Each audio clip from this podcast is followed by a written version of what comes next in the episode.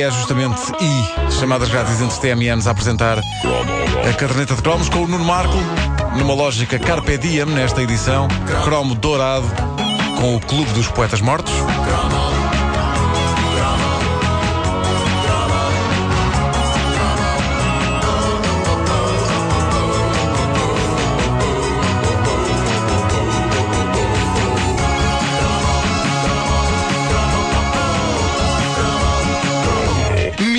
1989 é um ano histórico para mim porque foi o meu último ano na escola secundária e foi também um ano negro para boa parte dos professores. Tudo porque um filme veio subir a fasquia daquilo que era suposto eles serem. A reputação dos professores já andava um bocadinho de rastro, sobretudo desde 1979, quando os Pink Floyd lançaram o single Another Brick in the Wall.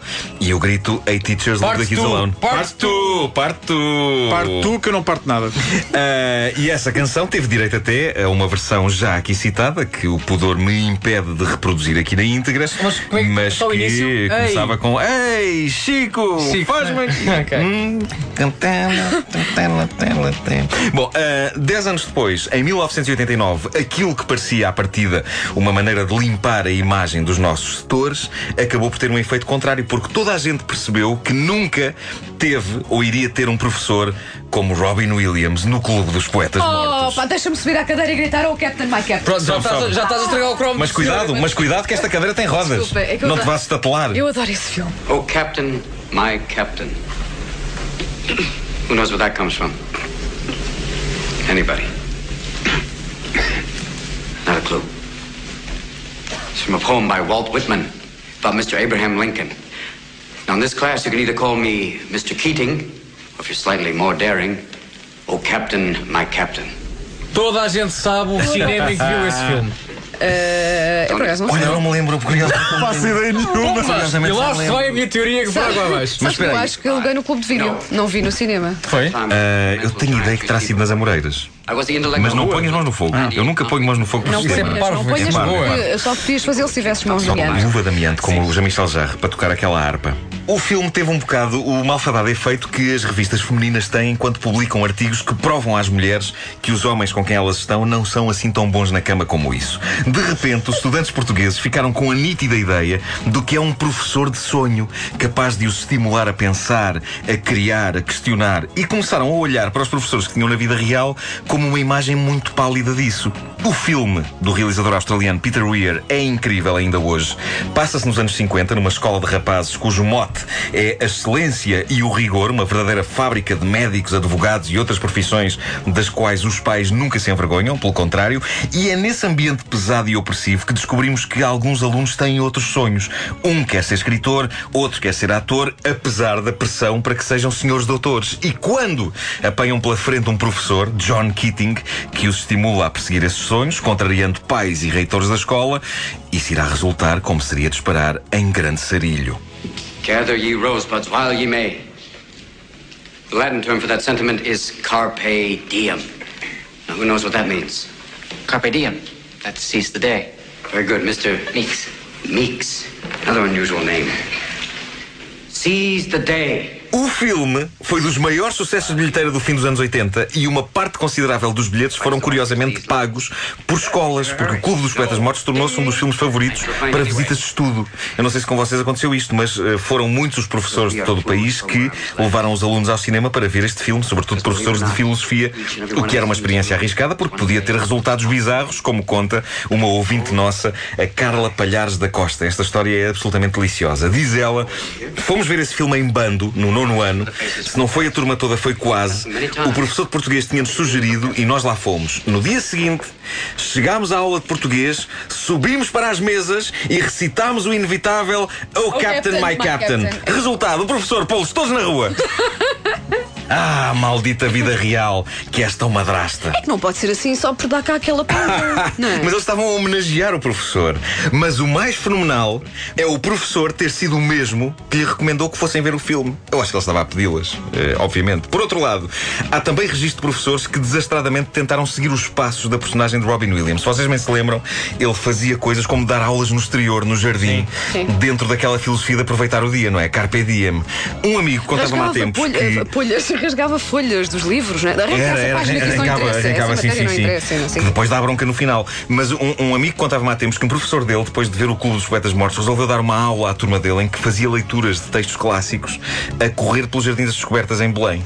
Ahm, diz ele que não foi uma experiência mágica, foi só uma estupidez que acabou com a gente com os bofos de fora e um ou dois mais gordos praticamente em coma. Porque não é fácil correr e ao mesmo tempo ler em voz alta.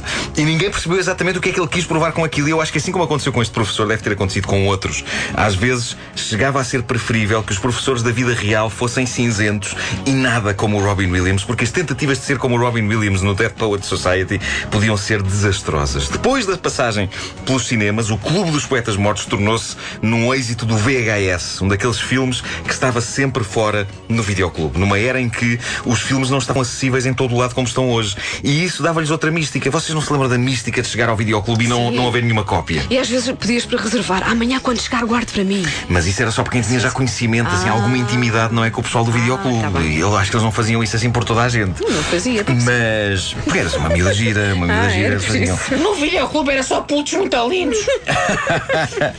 Havia uma emoção especial em irmos ao videoclube a pensar: epá, Deus queira que lá esteja o Clube dos Poetas Mortos, Deus queira que lá esteja o Clube dos Poetas Mortos, e de repente estava. E mesmo quando não estava, havia aquele espírito de pá, a próxima não falha.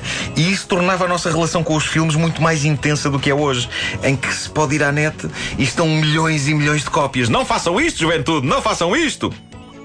No cinema ou no VHS, Clube dos Poetas Mortos era um daqueles filmes que fazia verter verdadeiros caudais de lágrimas. Vocês choraram com o Clube dos Poetas Mortos? Poxa. Claro que sim. Eu não. Ah, E a manga da camisa toda ensopada. Eu era E- forte. e- o meu- e o meu pai a perguntar: o que é isso? Exato, e tu, não é nada, pai, entrou uma coisa para a vista.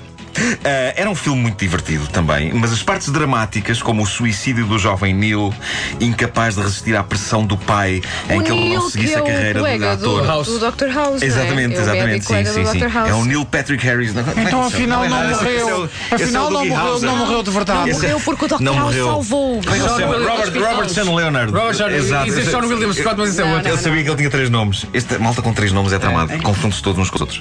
Ah, mas mas eh, eh, essa cena do suicídio, o final, o final também é de rebentar emocionalmente com uma pessoa. É incrível o final. O professor John Keating é demitido. Os alunos estão a ter uma aula com o substituto, que é uma besta, e é nessa altura que Keating volta à sala para ir buscar umas coisas dele, para se ir embora, e os alunos dizem-lhe que assinaram a denúncia contra ele porque foram obrigados a isso, e todos lhe prestam homenagem subindo para as mesas e recitando o clássico O Captain My Captain, o poema de Walt Whitman.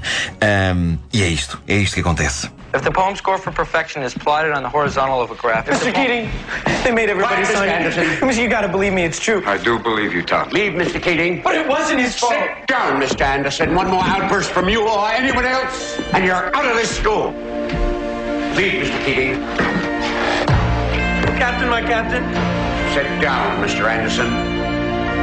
Provavelmente a cena mais marcante para todo o adolescente dos anos 80 e 90. Hoje em dia, a cena mais marcante para os adolescentes passa-se numa sala de aula, mas em vez de Oh Captain, My Captain, é recitado o poema Dá-me o telemóvel já, que não é do Walt Whitman. Não. Há que dizer, não é.